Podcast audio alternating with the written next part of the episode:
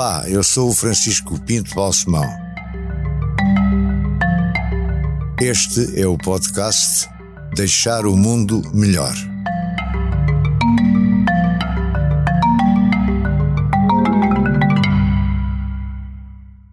Leonor Beleza, cada vez mais bela, mais jovem. Sente-se realizada ao fim destes anos todos da sua vida? Sinto-me confortável. Qual é a diferença entre confortável e realizada? Há mais para Talvez- fazer? Não fez tudo? Talvez, não, eh, a gente nunca fez tudo. Ou pelo menos achamos. Por um lado, temos esperança de ainda ter tempo para fazer mais algumas coisas. Sim. E por outro, dificilmente consideramos que fizemos tudo o que podíamos. E portanto, desse ponto de vista, talvez a palavra realizada seja um bocadinho ambiciosa. Eu estou a falar, e e usei a confortável. Sim. Eu costumo dizer muitas vezes que sou uma privilegiada e acho que sou a Uma presidiária? privilegiada. Não, não, Privilegiada. Privilegiada, Ah, sim. eu ouvi presidiária. Não, tá- isso também não exageremos. Uma espécie de prisioneira do seu destino. Não, não, estava a falar, não, estava a usar Não uma, é um termo muito mais eh, privilegiada. É acho uma privilegiada. que, E porquê? Porque nasci eh, e, e- e tenho vivido numa altura em que eh, simultaneamente pude participar em mudanças que eu acho que são importantes e também pude beneficiar dessas mudanças. Eu costumo dizer isso muitas vezes em relação às mulheres que são da minha geração. Sim, mas vamos, vamos começar pela juventude. Muito bem. Como é que foi na juventude? O que é que participou? O que é que criou? O que é que deu à comunidade? Quando era mais. Tinha uns 20 anos, Talvez não seja capaz de pôr as coisas em termos do que é que dei à comunidade. Eu não? também fui privilegiada. A palavra privilegiada, para mim, aparece-me com, com, com muita facilidade quando, quando penso em mim própria, porque venho de uma família onde eh, pude sempre viver com algum conforto, eh, era impensável que não estudasse, era impensável que não tivesse acesso a, a trabalho E profissional eram muito exigentes na sua eram muito produção escolar, sim, os seus não, pais. Não, não era imaginável para os meus pais que, que eu e os meus irmãos não estudássemos e não tivéssemos nota como devia ser. Como também não era pensável que as raparigas não estudássemos e não, não, não, não tivéssemos de Porque na altura notas. não era bem assim. Para a sua. Não era. é, é, Geração. Vamos lá ver. É uma- há- uma questão também de, de medida. Eh, ainda havia muitas raparigas da minha idade eh, que não tinham acesso ao ensino como eu tive, eh, e ainda há. ainda há muita gente que não tem acesso ao ensino todo que eu tive, mas naturalmente tive mais do que nas gerações para trás, ou, ou era mais fácil do que nas gerações para trás. Eu sou bisneta de uma médica que se formou em 1891. Enfim, nessa altura era bastante extraordinário. Já não era tão extraordinário quando, quando para mim era bastante evidente que, que, que teria. Lembra-se dessa bisavó? Não chegou a Não, conhecer? nunca a conheci, Não. infelizmente. Nunca Mas foi alguém que na sua família foi sempre referida e foi citada. alguém que nas mulheres da minha família Sim. É sistematicamente citada. Não era só ela, ela tinha duas irmãs médicas e uma engenheira. É absolutamente extraordinário no fim do século XIX. Uma coisa dessas. É verdade. Mas, mas digamos que para as mulheres da minha família é um motivo de eh, que puxa por nós e, e por aquilo que podemos realizar, pensar que eh, tivemos E antepassadas. os homens da sua família aceitaram sempre bem essa, Bom, esse estatuto, digamos, e essa. Na, na verdade, se essa minha bisavó e as irmãs dela eh, tiveram acesso ao ensino superior no Porto, onde viviam, era porque o pai delas eh, eh, fez por isso. Enfim, era, era bastante raro e era uma coisa que toda a gente da família refere como, como, como, como especial e como. Portanto, boas condições de partida, digamos. À partida, boas sempre tive, para, condições. para mim era, era mulher- evidente. E- Para mim era evidente que, que, que eu estudaria, que eu me formaria na universidade e que eu eh, trabalharia. Pronto. Isto tornou-se tornou ambiciosa desde o princípio. De certa maneira, eu, eu acho que a ambição também não é só isso. Digamos, a, a ideia de que cada um de nós tem de fazer o melhor possível e tem de se esforçar para fazer o melhor possível eh, é uma coisa que eu recebi de várias E maneiras. não é um defeito. Não, não é um defeito, não. não. Eu estou a referir como uma coisa positiva. Não, não, não, não, não me era fácil eh, não fazer coisa nenhuma ou não estudar. E tornou-a competitiva também. Eu acho que a De ter competição. melhores notas que a os rapazes ou que as outras raparigas, etc. Eu, eu acho que fazia o melhor que podia, mas que a ideia de competição nunca foi muito eh, um- uma coisa que me caracterizasse. Eh, e eu acho que isso tem a ver com, com muitas circunstâncias da, da, da, vida de cada um. Eu, eu não tenho a, a, ideia da competição como uma coisa que nasceu comigo. É, é uma coisa em que eu tive que pensar a certa altura da minha vida, quando, quando percebi que, que cada um de nós tinha, tinha de fazer por fazer melhor e, e às vezes teria de ser comparado com outros. Acho que aprendi mais isso na política do que propriamente na, na, na minha vida de ensino, de, de E este conceito de fazer melhor, de deixar o mundo melhor, é algo que sempre impressionou, sempre, sempre foi importante para si, sempre foi uma prioridade para si. Sempre foi importante para mim uh, usar as minhas capacidades ou os meus talentos, para fazer referência a uma expressão que tem muita importância para mim. Uh, isso se, sempre foi importante. A ideia de eu fazer o mundo melhor, eu, eu não seria capaz de dizer de mim própria Sim. se consegui isso ou não conseguia. Acho que o mundo me foi ajudando a ser eu própria melhor, ou foi fazendo que, que, tive, outra vez, o privilégio de, em várias circunstâncias, contar com a possibilidade, com, com fatores que me, que me empurraram para fazer coisas, para conseguir chegar uh, a, a, certas situações em que pude fazer coisas. E, e isso foi um privilégio. Repito, não é necessariamente repartido da mesma maneira que toda a gente, e nem toda a gente tem circunstâncias na vida em que essas coisas podem Mas acontecer. Mas tornou-a competitiva.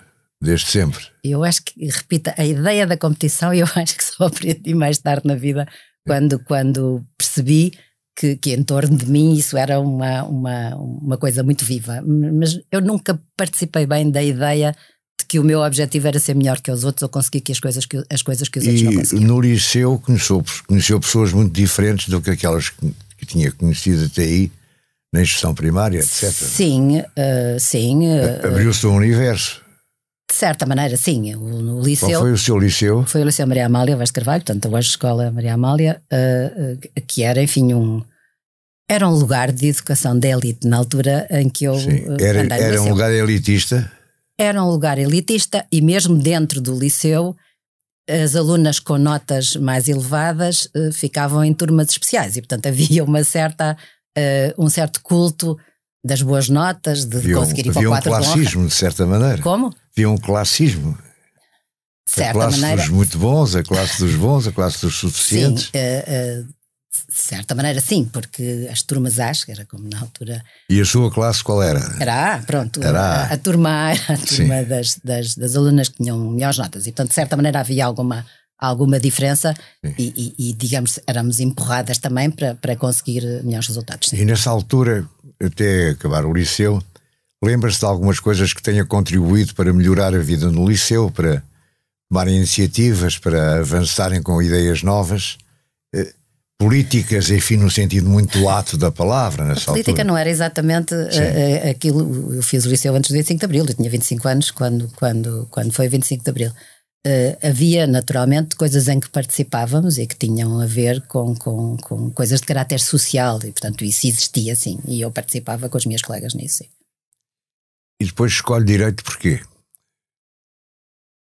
Há uma parte. Uh, para, para mim, a escolha do direito não foi uma coisa complicada. Direito era o curso que tinham os meus pais. E, portanto, eu provenho de uma família de, de, de, juristas. de juristas e de professores de direito. O meu pai e o meu avô eram professores de direito.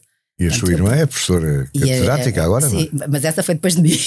Perguntou-me como é que eu lá fui parar. Pronto, eu fui a primeira que foi, que foi, que, que, que foi para direito, porque as minhas irmãs são mais novas do que eu. Mas é verdade, as minhas duas irmãs, uma é professora catedrática e a outra é, é, é juíza conselheira. Então, o seu irmão Miguel é que foi para a economia. O meu irmão Miguel era professor de economia, sim.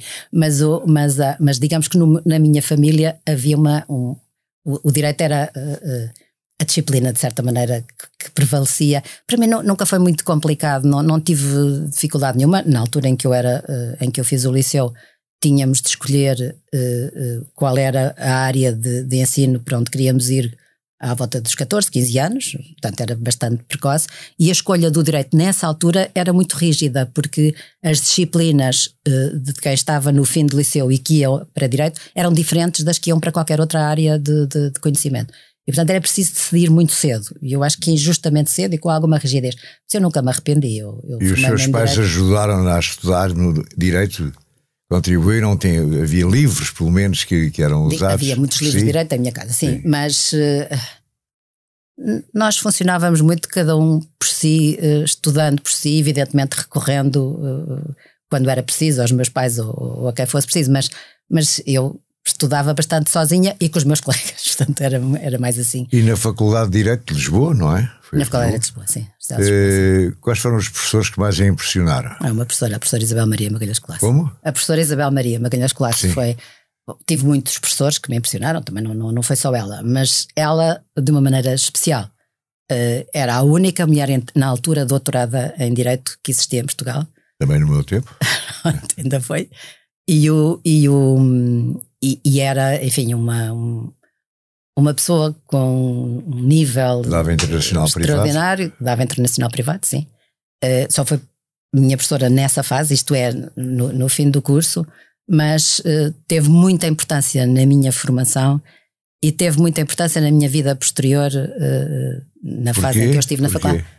Na vida posterior? Porque uns anos depois eu tive, eu fiz parte de uma, da Comissão de Revisão do Código Civil o 25 de Abril acontece quando eu tenho 25 anos, era licenciada em Direito há pouco tempo, eh, era assistente da Faculdade de Direito quando aconteceu, eh, e eh, pouco tempo depois do 25 de Abril envolvi-me em política e envolvi-me em mudanças em aspectos muito importantes da, da, da vida social em Portugal, em particular dos direitos das mulheres. A Constituição de 1976 implicava uma alteração profunda no direito que uh, vigorava em Portugal, em particular no direito que atingia as mulheres casadas. E pouco depois da, da, entrada em vigor da Constituição foi foi constituída uma comissão de revisão do Código Civil, que foi presidida pela professora Magalhães Colasso e uh, que era formada por juristas muito consagrados, o professor Pereira Coelho, por exemplo, muito consagrado, e uma jovem jurista uh, que proveio da Comissão da Condição Feminina, uh, foi, foi esse título que eu lá fui parar, era assistente da Faculdade de Direito, e participei com, com juristas de, de, de elevada craveira na revisão do Código Civil, que consagrou um, um, regime de igualdade entre os cônjuges, de igualdade entre os filhos, enfim. Até um... aí já contribuiu para deixar o mundo um bocadinho melhor, quando acreditar Contribuí de uma maneira modesta, de uma maneira bastante modesta, enquanto membro dessa comissão, porque evidentemente todos os outros sabiam muitíssimo mais do que eu, mas foi muitíssimo estimulante. E depois, circunstâncias várias fizeram com que fosse uh, a mim, de certa maneira, que foi entregue explicar publicamente o que é que era aquela reforma, e também o que é que eram os direitos das mulheres. E porquê a mais nova e a menos eu experiente? Acho que porque digamos. os outros não quiseram, talvez, não sei, eh, mas, mas na verdade fui eu que, que apareci uh, publicamente em várias circunstâncias, e nomeadamente na televisão, que na altura uh, evidentemente só havia RTP. Foi a e, sua portanto, estreia da televisão? Foi a estreia na televisão, foi, foi em, em, em, programas em torno dos direitos das mulheres e em particular da, da reforma do Código Civil. E saiu-se bem? Uh, que é que digamos que, que fui uh, também envolvida em todas as polémicas que essas alterações causaram. Sim.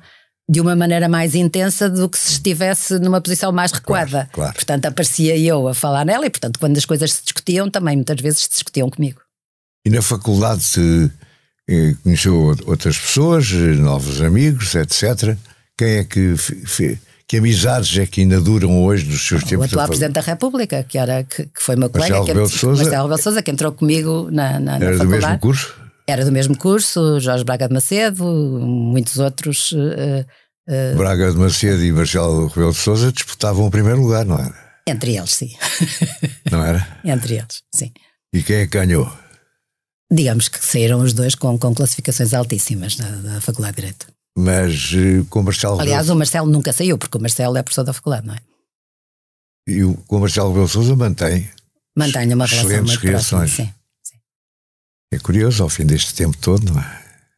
É, eu acho que às vezes as relações que nós estabelecemos com colegas nossos uh, do liceu ou da faculdade um, são relações, evidentemente é preciso que, que, que, que tenhamos tido um convívio intenso, o, o, que é o caso, com, com ele e com outros, e, e essas relações acompanham-nos pela vida fora de uma maneira especial. Acho que isso que, que, que acontece sim, com todos nós. há casos em que acompanham os há casos em que as pessoas se zangam, não, não, é? foi o caso. Sim, Às vezes reaparecem muito sim. mais tarde, etc. Sim, é? mas manteve-se de um modo geral e ele teve alguma importância no, no, na minha entrada na vida política e até no meu primeiro cargo político que eu desempenhei, que foi consigo.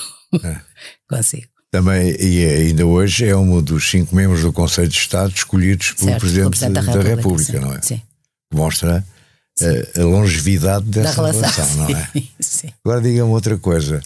Eh, Veio o 25 de Abril e isso para si foi uma, uma entrada na política. Até aí nunca tinha estado muito envolvido em política. Até aí tinha sido membro da SEDES, fui, fui, fiz parte dos, dos membros fundadores, portanto eh, entrei na SEDES na, na, na fase inicial. Digamos que participava em discussões que, que envolviam eh, questões políticas, mas não tive uma, uma, uma atividade política ativa, só se podia ter naquela altura na clandestinidade. Como, E, portanto, aparece o 25 de Abril e qual, qual é o seu percurso imediato? É o PSD, o foi PPD, o PSD, de então foi o PSD? PPD, PSD, sim. Logo? Foi, sim, Vai foi, no princípio, ainda estive no Largo do Rato, portanto foi, foi, foi desde uma fase E é muito Marcelo. Rebelo Souza que, que, que, o- que a arrasta Marcelo de e as, certa e as maneira. pessoas que tínhamos uh, mantido uh, relações uh, ao longo desses anos, inclusivamente em, em, em situações de discussões sobre a política e a sociedade e aquilo que éramos, sim, vários de nós fomos para, o- para, o- para o PPD, PSD, nessa altura, sim. Eu estava na SEDES, nomeadamente, quando uh, uh, foi anunciado numa reunião da SEDES que o PPD ia ser criado. Sim. Estava lá, sim. E, e depois no, no, no PSD teve um, teve um papel ativo ao princípio, não teve? No- no- digamos que foi muito ativa a partir do momento em que fui membro do governo. Participei em, várias, em vários órgãos do partido, mas sobretudo a partir do momento em que fui membro do governo e depois deputada. E, e, e foi membro do, do governo quando? Isso foi com, com, com o senhor que me está a entrevistar. Portanto, a primeira vez foi em, em 1982, que fui secretário de Estado da Presidência do Conselho, quando era primeiro-ministro. Portanto, o primeiro convite que eu tive e em que entrei num mundo completamente diferente para mim foi, foi seu. E, E- digamos que numa semana a minha vida se alterou profundamente.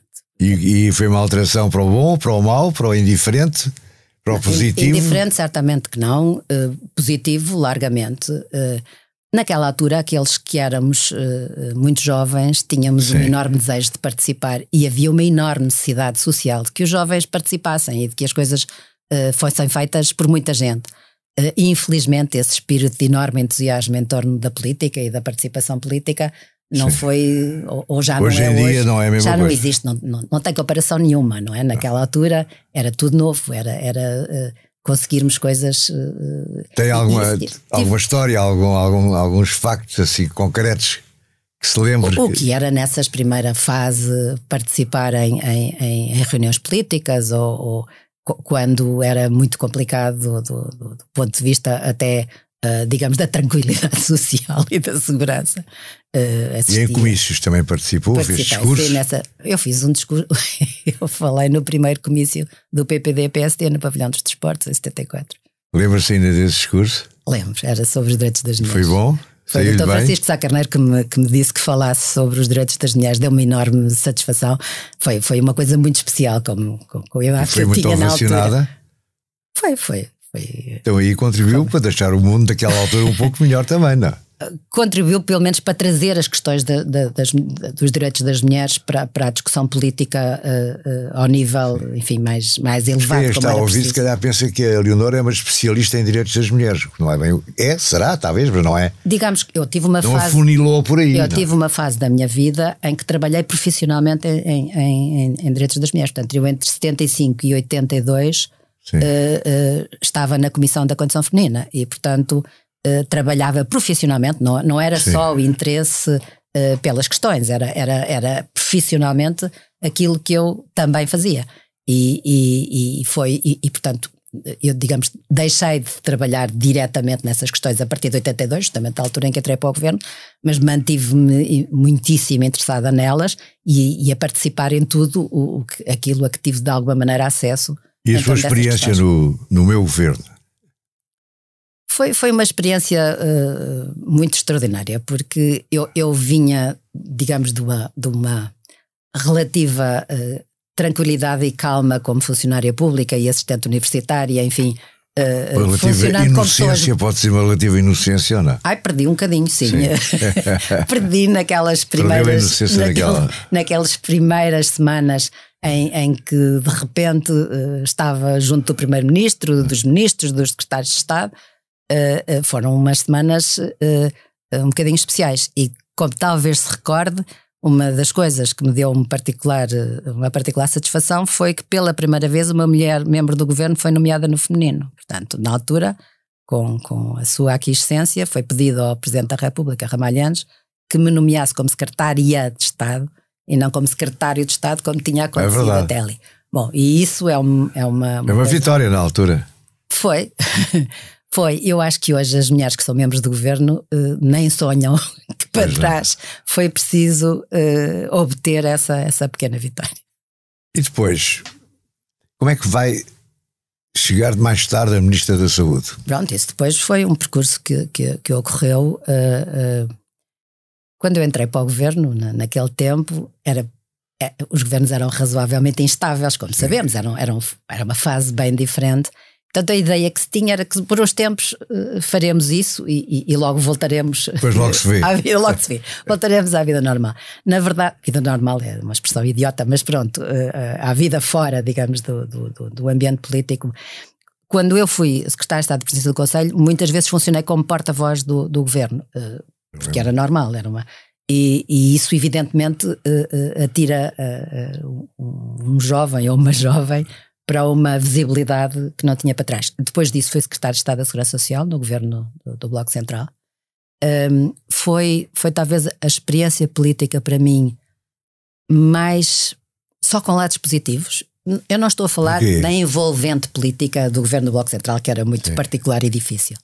Estou a falar da segurança social e, e, e, da, e da, daquilo que, que, que na segurança social se faz em Portugal do contacto muito vivo, muito real com as pessoas, com as instituições, incluindo as instituições da sociedade civil, porque na segurança social há um enorme recurso a instituições da sociedade civil para conseguir uh, obter uh, ganhos em, em, relação à vida das pessoas. Por outro lado, a, cidade, a, a, segurança social está no país inteiro, diretamente no país inteiro, portanto, as institu... isso permitiu-me um conhecimento e, um, e, e envolver-me uh, na, na situação real das pessoas numa fase de intervenção do Fundo Monetário Internacional, portanto, numa das fases mais difíceis que Portugal uh, conheceu até hoje, entre 83 e 85, foi a fase em que eu estive nessas, nessas funções.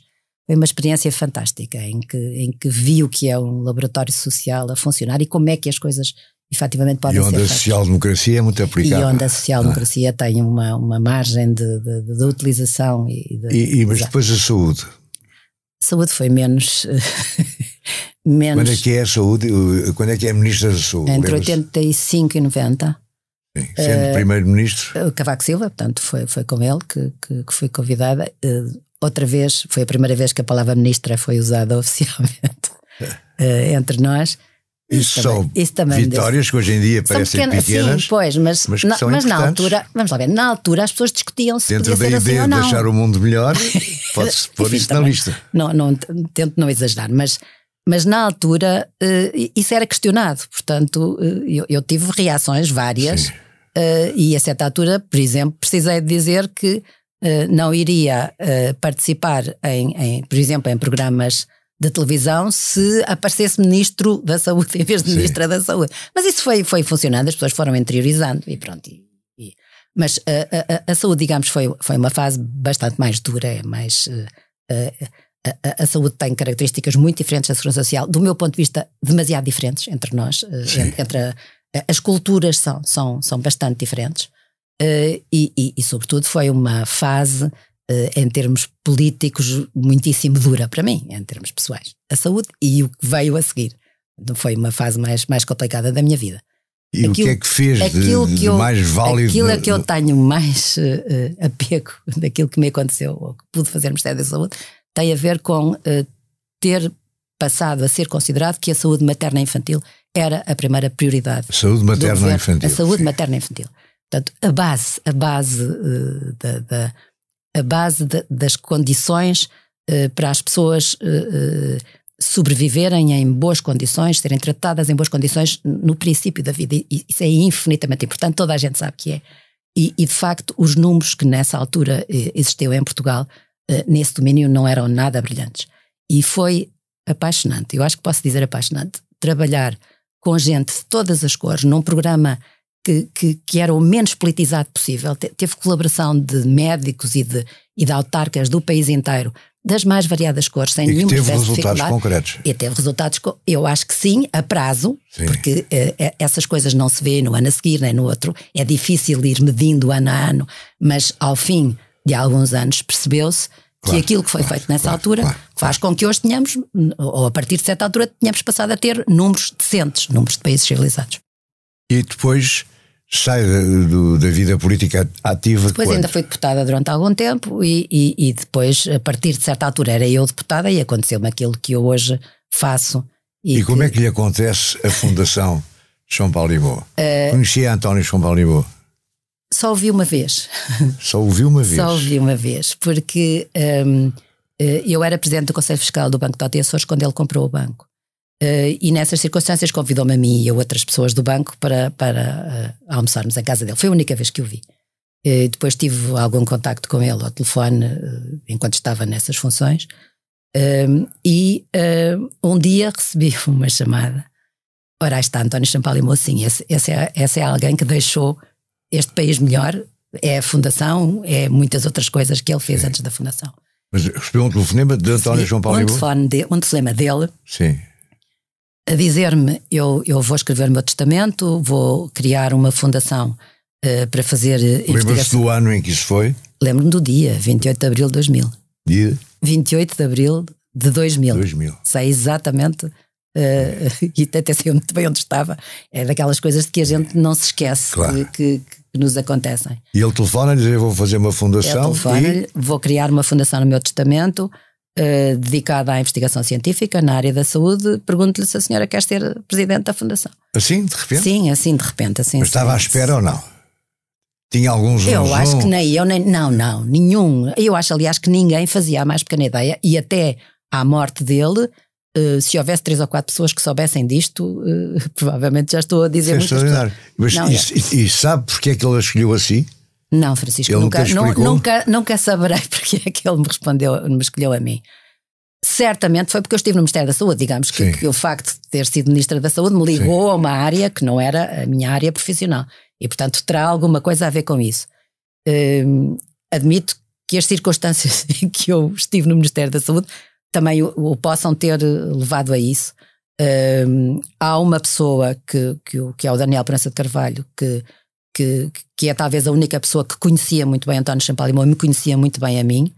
Uh, e, Daniel, e Daniel Prensa de Carvalho. O Daniel sim. diz sempre que não, que não, teve, não teve nada a ver com isto, mas, mas ah, eu acho que alguma coisa pode ter dito a António Champalimau sobre como é que eu era, não sei, eu nunca saberei explicar isso. Sei que a minha vida. Mudou. E aceitou imediatamente ou disse que ia pensar, etc? Ah, ninguém não? vai pensar.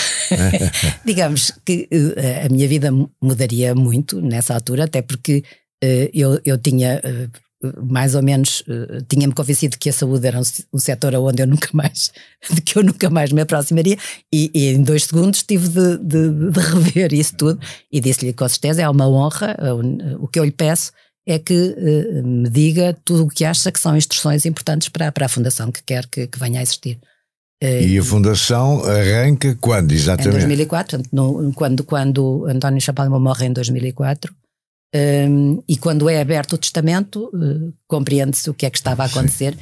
e até se compreende o que era a dimensão da, da, da Fundação. Eu isso não fazia muito bem ideia, mas se compreende que de facto tinha meios suficientes, mais que suficientes, para, para ser uma instituição muitíssimo relevante. Meios que continuam meios, praticamente intactos, porque vocês sim, têm vivido do rendimento. É? Sim, portanto, meios que, que, que, neste momento o, o, património da Fundação é mais do que aquilo que, é mais que inicialmente, sim.